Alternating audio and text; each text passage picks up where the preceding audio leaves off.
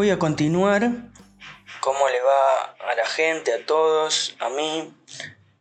Eh, yo estoy bien, aunque odio el calor. Voy a continuar con el relato que venía haciendo sobre la infancia, eh, tomando por ahí algunos detalles o algunas cosas que me parece que me olvidé de la infancia antes de continuar con, la otra parte, ¿no? Mi infancia, como dije, estuvo marcada por el, por el bullying, por situaciones que, que, que me vivieron bajando la autoestima.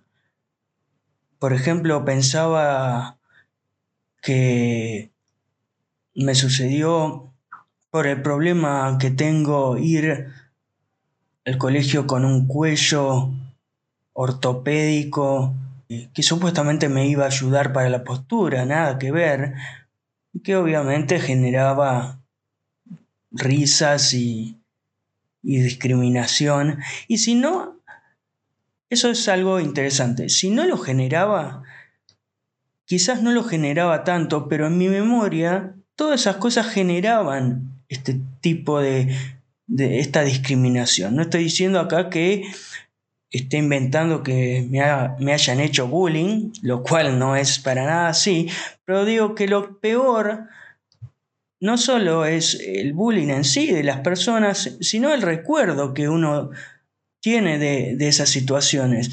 Estuve tratando de, de recordar eh, situaciones de, de la infancia para rescatar, para traerlas de nuevo. Y uno no siempre termina cayendo en esas imágenes, eh, esas imágenes feas de cuando fui a, al colegio con, con ese cuello ortopédico, todas imágenes donde las pasé mal. Y la verdad es que después tengo imágenes como todo chico, y creo que lo, dije en el episodio anterior, que tienen que ver con el juego, ¿no? Con recordar ciertos cuando jugaba con un amigo, cuando jugaba con otro. Pero el resto de imágenes son todas imágenes negativas que a esta altura uno no sabe si eh, eran tan negativas o, o no tan negativas, pero que seguramente marcaron y marcaron mal. No me marcaron bien, no me, no me sentí cómodo en ese momento y, no lo recuerdo bien ahora. No, no me deja tener eh, buenos recuerdos de esos momentos porque, eh, porque, bueno, porque solo recuerdo situaciones negativas, situaciones de enojo, situaciones donde, bueno, tenía que ir al colegio con estas cosas, los nervios, y, eso creo que va sumando, sumando pero negativamente a, a la forma que uno que uno recuerda la, no solo recuerda la, infancia, sino que, que construye también una, una, una, mentalidad negativa ante las cosas, porque es casi lo único que, recuerda, ¿no? De lo que le ha pasado en la vida en, en ciertos momentos.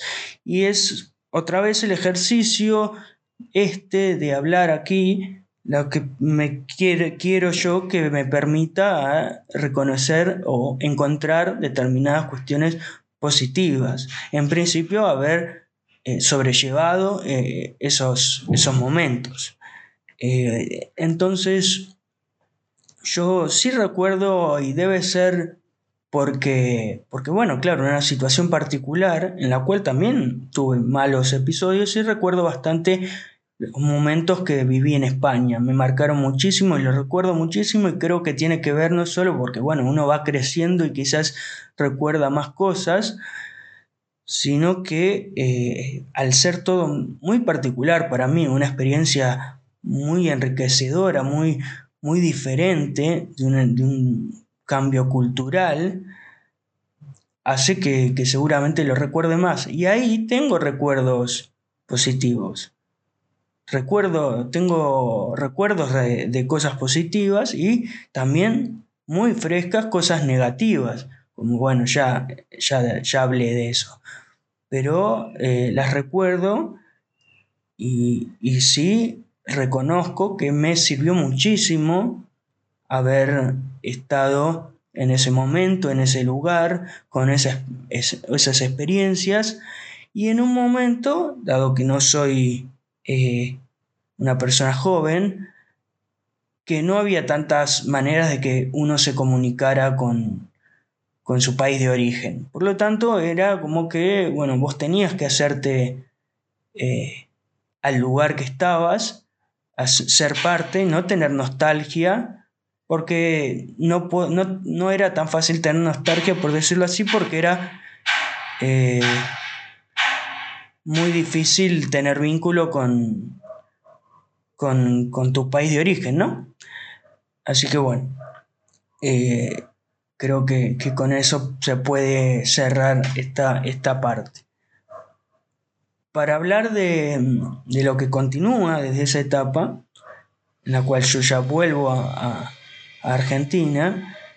Es una etapa de, bueno, de adolescencia que es también muy fuerte para mí, en la cual no tuve, lo primero que me viene a la cabeza es que no tuve los apoyos que hubiera necesitado y que eso me afectó mucho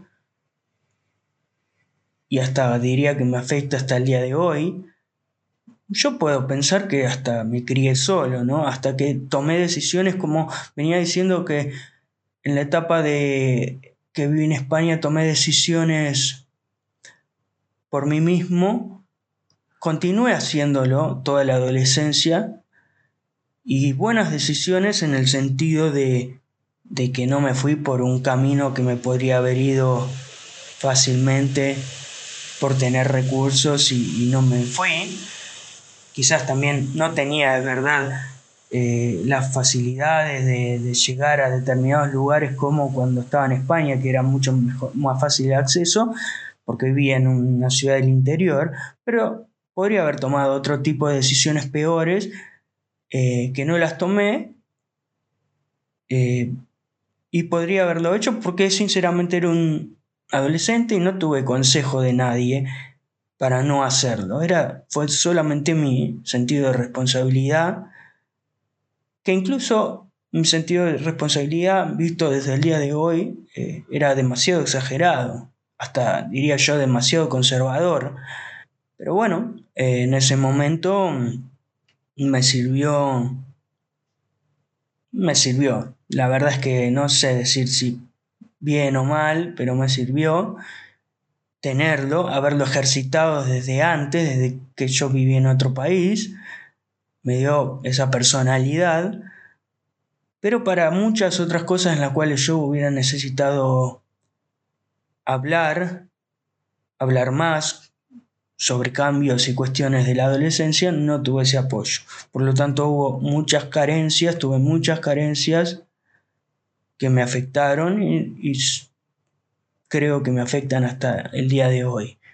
Estas inseguridades, eh, problemas de autoestima, que obviamente habrán mejorado, eh, han mejorado mucho, pero que cuestan. Y creo que eh, es en ese momento, es en estos momentos que estoy contando el origen de problemas o las dificultades que uno desarrolla para el resto de su vida. Y bueno, eso es claramente así y lo reconozco, pero reconozco también que eh, también he tomado decisiones con dificultad,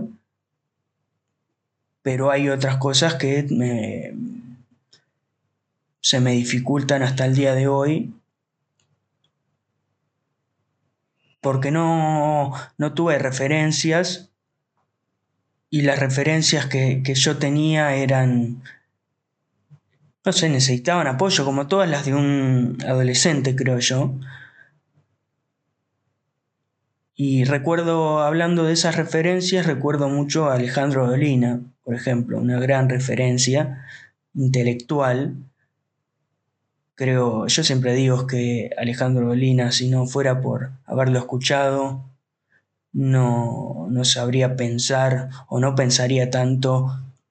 No digo que soy un gran pensador, para nada, sino pensar en mi vida como, me hubiera sucedido si no, lo, si no lo conocía. Fue un gran referente para mí y eso lo veo, bueno, lo veo como, como de las cosas más importantes que, que, me, que me llevaron incluso a tomar decisiones como adulto o incluso la carrera que luego que luego pensé, pensé tomar.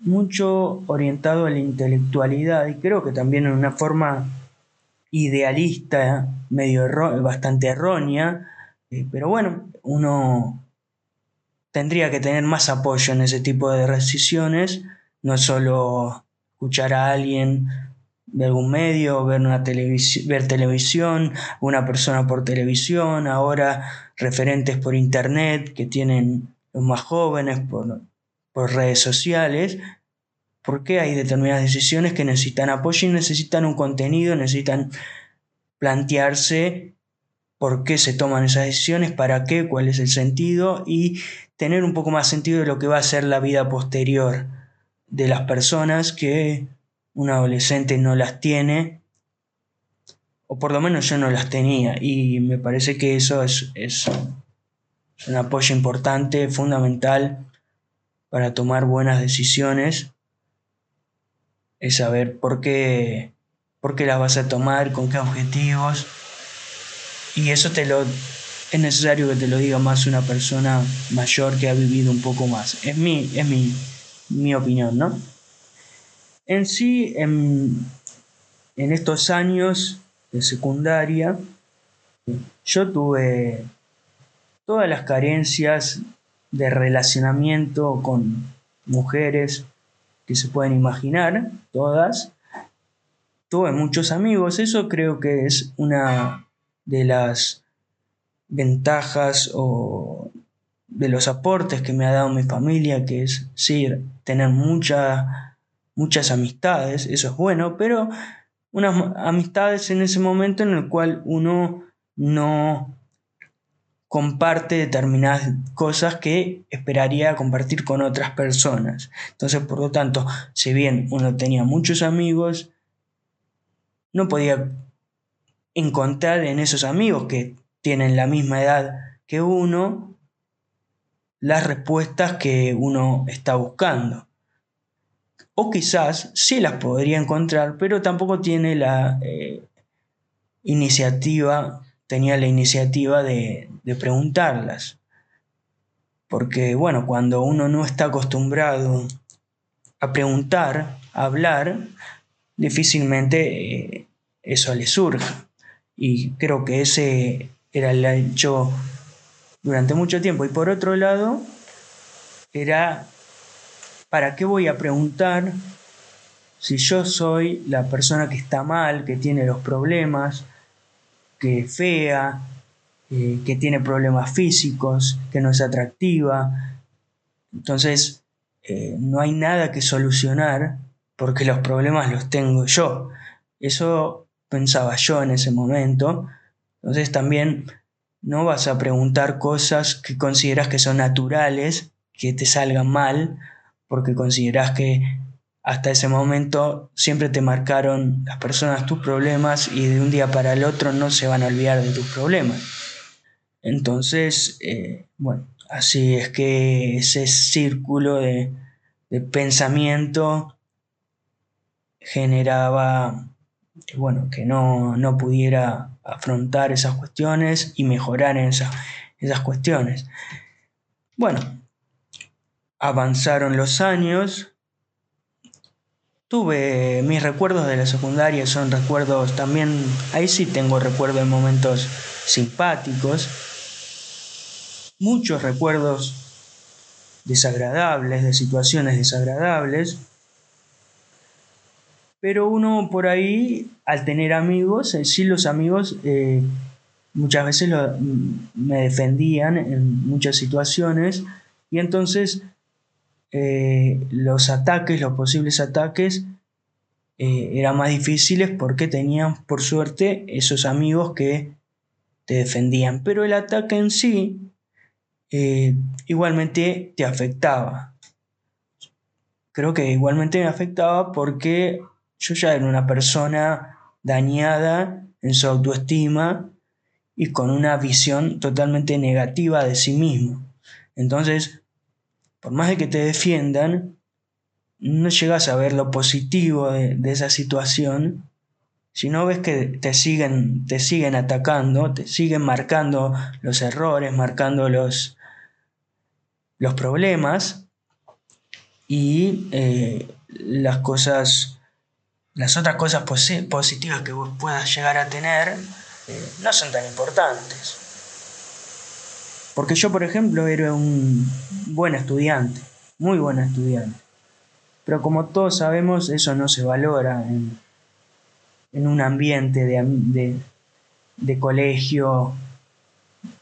No es lo más valorado sino que se valoran otras capacidades, bueno, que tiene que ver con el crecimiento de las personas, la estética, eh, determinadas cuestiones que culturalmente se ven como lo que le da la seguridad a una persona. Eh, difícilmente cuando no sos un adulto vas a pensar que la intelectualidad eh, o que te gusten determinadas cosas vinculadas a lo intelectual sea algo positivo, algo atractivo. Se piensa que lo atractivo es lo estético, la seguridad derivada del carisma, de aspectos de la personalidad, de la, personalidad que vienen más allá de, una crianza quizás más positiva que la mía, más eh, vinculada a la seguridad a quererse al auto, a, creerse, a, a quererse más a uno mismo. Bueno, y otras cosas que ya vienen en paquetes de personalidades de las personas que no sé si tienen tanto que ver ya con, algo generado, ¿no? Durante la crianza. Y bueno, yo realmente, eh, si podía llegar a tener carisma, podría llegar a tener alguna cuestión así, no me la creía. Nunca me la creí en ese momento. No tenía seguridad por las cosas que me pasaban. Mi autoestima estaba por el piso. Por lo tanto, bueno, no continuó, continúa la vida, porque la vida continúa y el tiempo pasa, porque es así, no depende de nosotros. Y entonces eh, yo continuaba a duras penas, difícilmente, llorando muchas veces, eh, violento, aunque violento conmigo mismo, hasta con amigos, echaba a mis amigos de mi casa muchas veces. Bueno, exteriorizaba esas dificultades como, como podía, siempre cuando es como podés y no tratado de con alguien que te apoye es de mala manera, haciendo daño a los demás o haciendo daño a uno mismo. Por lo tanto, nunca no voy a estar contento de haber hecho eso para nada, pero reconozco que es una de las formas que tienen las personas cuando no lo, no lo tratan. ¿no? Bueno, avanzado el tiempo y a través de episodios que sucedieron en mi vida familiar, tuve ciertos episodios físicos que me llevaron a eh, a, ir a, un, a ir a un psicólogo. A, finales, a final de mi tiempo de adolescencia en esta ciudad donde vivía. Y claro, eso cambió muchísima, me cambió muchísimo, porque yo lo que necesitaba era poder hablar de mis problemas con una persona que me comprenda, que me ayude, que no había tenido hasta ese momento. Y y eso fue el principio de un dificilísimo proceso que no termina, creo que no termina nunca, pero que me ha, que, que, sirve, que es poder hablar, poder tratar de ser una, una versión de vos mejor, poder entender determinadas situaciones de la vida, de las relaciones, de las relaciones con, con cualquier afecto, para poder avanzar en, en cosas que hasta ese momento yo no había podido avanzar para nada, y en otras que avanzaba pero no tenía sentido. Y en ese sentido también, como hablé, recuerdo también en el episodio anterior, no solo hablar de, cosas que yo no estaba hablando, sino cosas que pensaba mucho, por ejemplo, que iba a estudiar, que iba a hacer, que yo no, no las pensaba, no las pensaba ciertamente. Yo pensaba que tenía que eh, estudiar arqueología, vamos a decir lo que, yo, lo que yo pensé. Realmente una decisión totalmente sacada de los pelos, no analizada, no analizada en el, en el lugar que estaba, en el momento que estaba, en el país que estaba para ese tipo de, de estudio.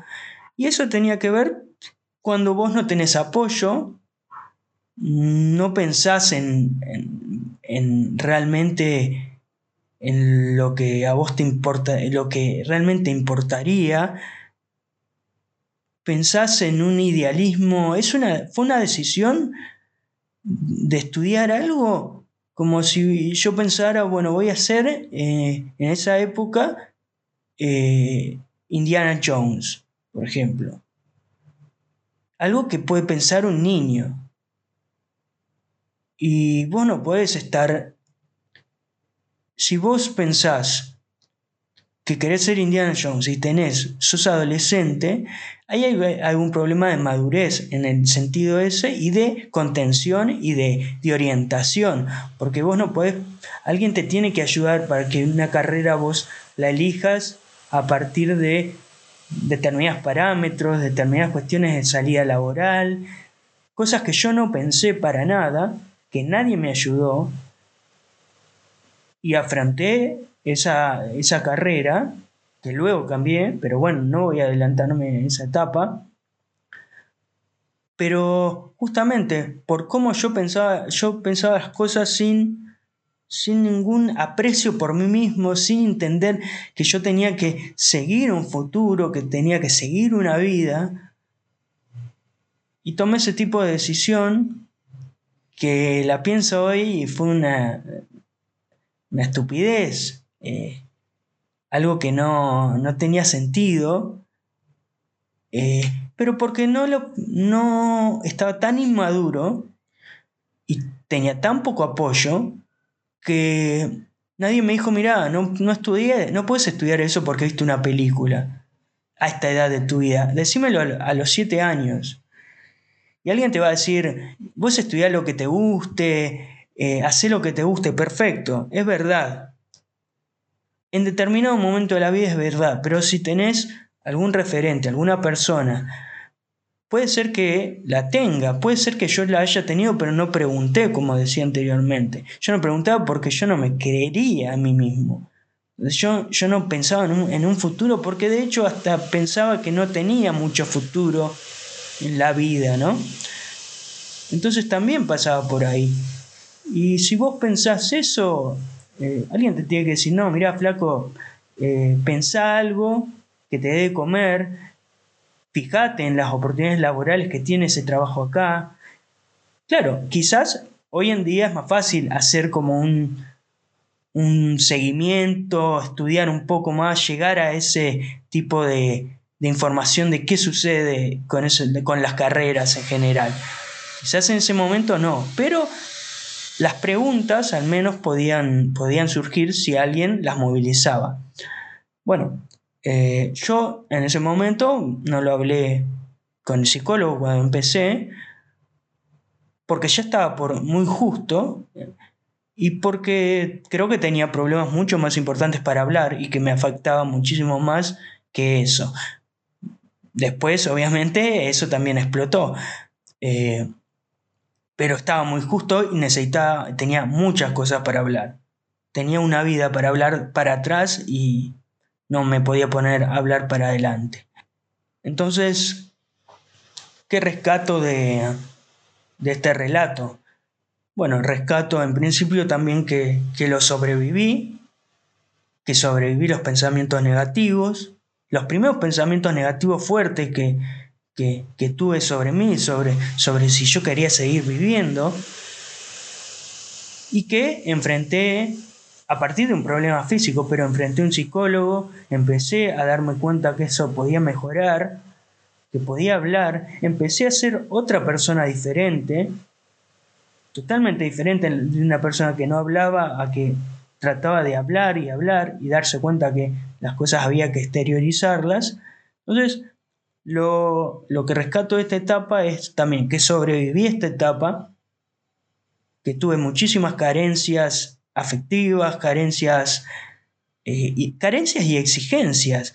Sí, es algo que, que, me, que me olvidé y teniendo en cuenta el nombre de, del podcast, tengo que marcar. Había mucha carencia en mi entorno, carencia de apoyo, pero mucha exigencia, mucha búsqueda del éxito, el éxito de estudiar, éxito y no sé, éxito sin apoyo. Eh, y bueno, no funciona de esa manera. Y, y entonces, todo ese éxito que se me, que se me exigía, no tenía un apoyo atrás que a mí me permita de alguna manera lograrlo. Y también, si yo pienso en este momento, si yo tenía tanta presión por el éxito, ¿por qué me dejaron? ¿Por qué nadie me vino y me dijo, mira, no seas boludo, no estudies arqueología? Porque eso eh, en este país no va a andar. Eh, bueno, no sucedió. No sucedió Tampoco estoy diciendo que me tengan que decir, mira, pibe, tenés que estudiar ingeniero en algo o contador para sacar más plata. Porque sí, podía haber sido y era, era bastante cercana a la visión del éxito que, que se me imponía en ese momento y que se nos impone a todo, como ya lo he hablado, el tema de éxito vinculado al dinero, pero por lo menos una orientación. Y bueno, no, no la tuve. Y yo decidí yo decidí estudiar arqueología por Indiana Jones, casi teniendo, mm, llegando a la mayoría de edad.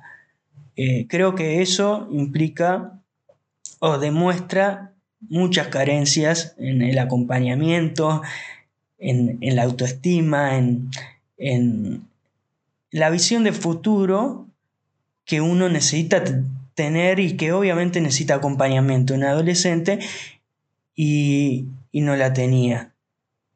Ya le digo, quizás yo no pensaba en el futuro en ese momento, porque no, no, veía un, no me veía en el futuro. Yo veía un presente que, que, no, que no me satisfacía. Y quizás eh, veía un presente que no me satisfacía y tomé una decisión pensando como un niño en, viendo una película que le gustaba pensaba que la vida iba a ser eso en ese momento. Y bueno, no es así, pero hubiera, eso solamente necesitaba un poco de apoyo. Me parece que, que bueno, a mí no me sucedió y ojalá todas las personas tuvieran un poco de apoyo en este tipo de decisiones y cualquier otro tipo de decisiones que tengan que afrontar eh, en los primeros años de, de vida en la adolescencia porque eso marca mucho eh, todo lo posterior.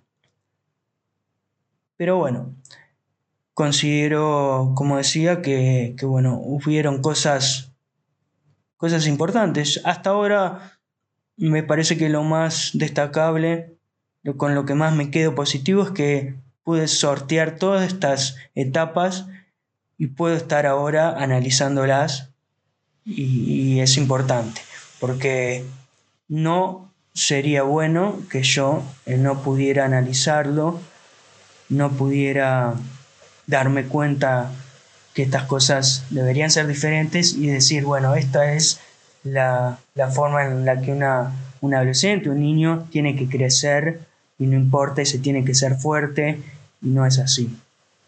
No es así para nada. Entonces me parece interesante dar el mensaje que estoy dando. nos vemos en el próximo episodio.